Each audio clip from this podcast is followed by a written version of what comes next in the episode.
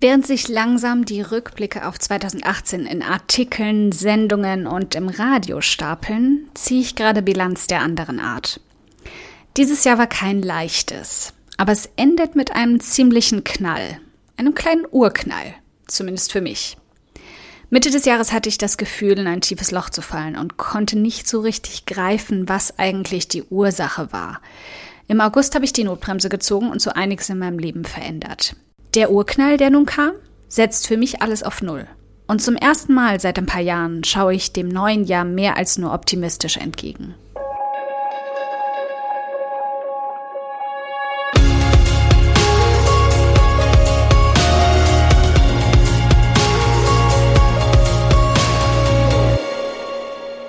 Hi, ich bin Karina, Gründerin von Pink Kompass um 180 Grad und der Feminine Jazz und teile hier im um 180 Grad Audioblog alles mit dir, was in meiner Selbstständigkeit funktioniert und was nicht. Wir knacken meine Strategien rund um Marketing und Mindset, denn Erfolg beginnt in deinem Kopf. Folge 23 wird etwas ungewöhnlich, weil sie sich nicht nur um dein oder mein Online-Business dreht. Und dann irgendwie doch. Als ich in die Selbstständigkeit gestartet bin, dachte ich, Work-Life-Balance oder Balance oder wie auch immer man sie nennen mag, hätte sich jetzt für mich auf ewig erledigt. Ich meine, wer braucht schon eine Balance, wenn die Arbeit sich eher wie ein Hobby anfühlt? Wer braucht schon Ausgleich zum Online-Business, wenn ich es überall auf der Welt ausüben kann? Das ist doch Ausgleich genug. Der Vorteil und die Gefahr dabei, wenn du dich selbstständig machst, ist, dass alle Grenzen sofort und dauerhaft verschwimmen. Arbeit wird zum Spaß, Freizeit zur Nebensache, Urlaub irgendwie erstmal nicht existent und dein Business wird dein Baby. Nichts ist wichtiger. Niemand hat mehr Priorität als dein Traum. Zumindest wird es sich so anfühlen, wenn du zu 100 Prozent darin aufgehst. Freundschaften ändern sich, lösen sich und trennen sich. Beziehungen werden wackeln, ruckeln oder sogar noch stärker. Es gibt fast nichts in deinem Leben, was nicht davon beeinflusst wird in irgendeiner Form. Dich selbstständig zu machen, ist nicht nur eine Prüfung deiner Hartnäckigkeit und deines starken Willens. Es rüttelt an sämtlichen Grundfesten. Nicht unbedingt im ersten Jahr, vielleicht auch nicht im zweiten, aber irgendwann stellst du fest, dass es deine gesamte Welt um 180 Grad gedreht hat und nichts mehr ist, wie es mal war. Vielleicht bin ich gerade zu dramatisch und dir wird es nie so gehen. Vielleicht bist du eine Freelancerin, die einfach nur ihre Art zu arbeiten verändert hat, nicht mehr, nicht weniger. Aber für den Fall, dass du so tickst wie ich, lass dir gesagt sein. Die Selbstständigkeit kann auch nach Jahren noch deine Welt aus den Angeln heben. Und jeder innere Mangel, den du in irgendeine Kiste ganz tief unten geschoben hast, wird dich einholen. Für mich hat die Selbstständigkeit nie aufgehört, an mir und meiner Komfortzone zu zerren. Wenn ich dachte, ich hätte alles im Griff, fing ich plötzlich an, alles in Frage zu stellen. Mich inklusive. Wenn ich dachte, nun habe ich alles erreicht, füllte mich eine Leere statt einer Zufriedenheit. Und die Fragezeichen kamen wieder zurück. Dieses Jahr hatte ich einfach die Schnauze voll davon. Von den Schwankungen jedes Jahr, die fast schon wie Zykluswellen kamen.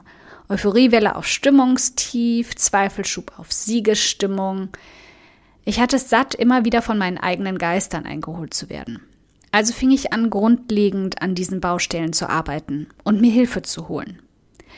Und was könnte sich besser eignen als Folge 23, meine heimliche Lieblingszahl, gegen Ende des Jahres, um Resümee zu ziehen, welche Gewohnheiten ich abgelegt habe und welche Erkenntnisse ich daraus gewonnen habe.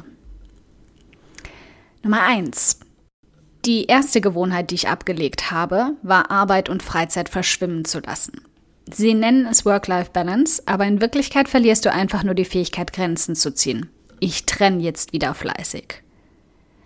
Nummer zwei, zu denken, Reisen sei Urlaub. Das betrifft vor allem mich als Dauerreisende. Ich habe mir fälschlicherweise Urlaub genommen, um zu reisen, ohne sehen zu wollen, dass auch das kein wirklicher Urlaub ist, wenn ich eher Entspannung brauche.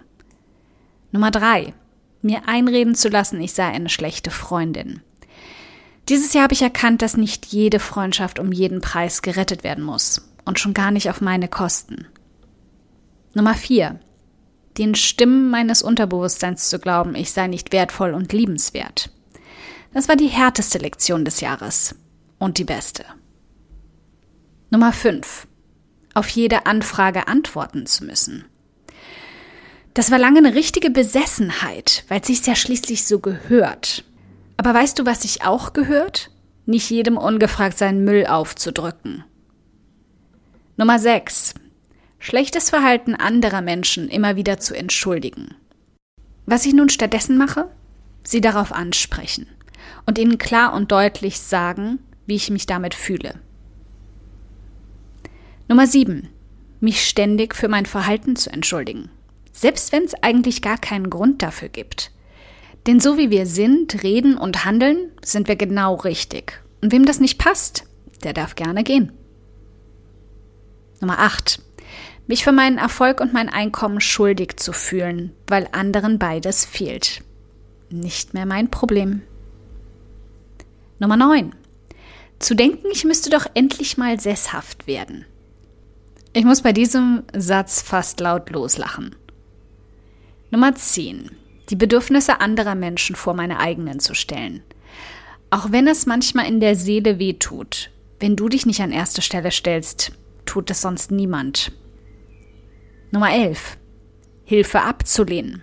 Denn Hilfe anzunehmen macht mich nicht schwach, es macht mich stärker.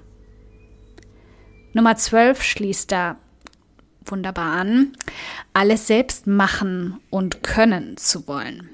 Mein Leben lang wollte ich alles alleine machen, alleine können, alleine regeln. Dieses Jahr habe ich endlich nachgegeben und abgegeben. Game Changer. Nummer 13. Zu glauben, ich müsste die Welt retten. Siehe Folge 19. Nummer 14. Mich zu verstellen, um mich passend zu machen. Und stell dir vor, sobald du aufhörst, dich zu verstellen, wirst du merken, dass es absolut keinen Unterschied für andere Menschen macht. Sie mögen dich so oder so. Nummer 15. Beschäftigt zu sein, statt Geld zu verdienen. Eine der größten Fallen im Online-Business, die To-Do-Liste voll zu knallen, um das Gefühl zu bekommen, der Laden läuft. Ab zu Folge 14, wenn es dir auch so geht.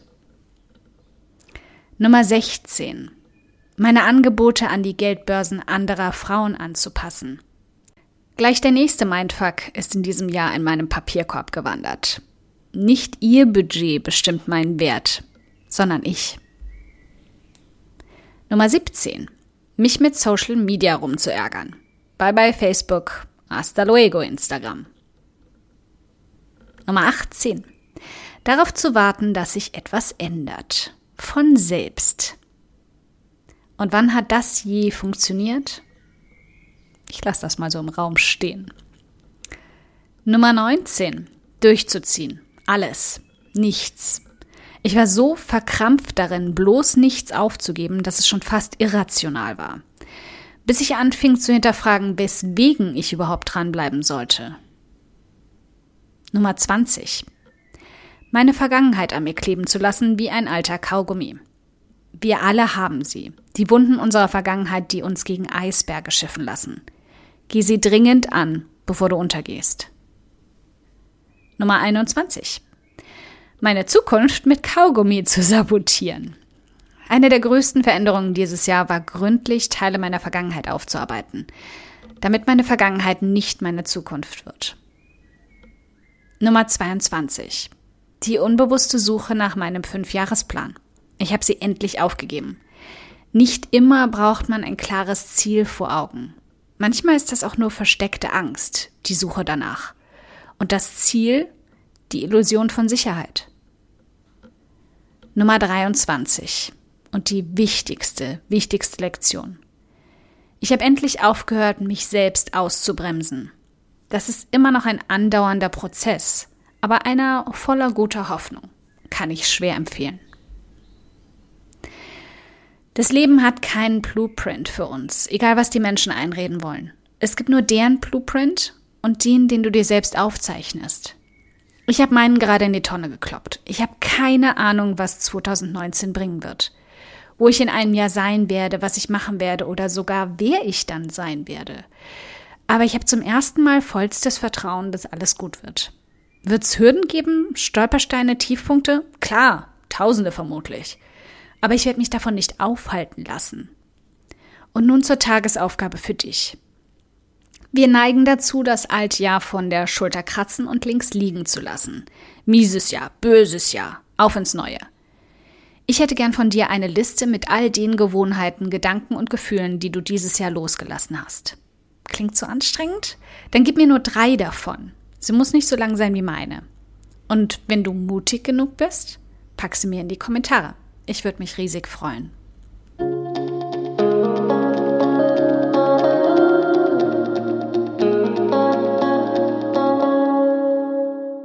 Ein dickes Dankeschön, dass du heute beim um 180 Grad Audioblog dabei warst.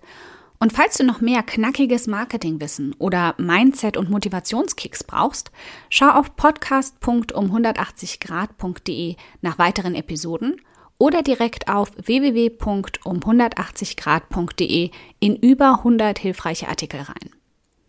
Wenn du eine Frage hast, die dir auf der Seele brennt und die du gern für eine Podcast-Folge vorschlagen möchtest, dann schick sie mir jederzeit an podcastwunsch.um180grad.de. Ich freue mich schon darauf.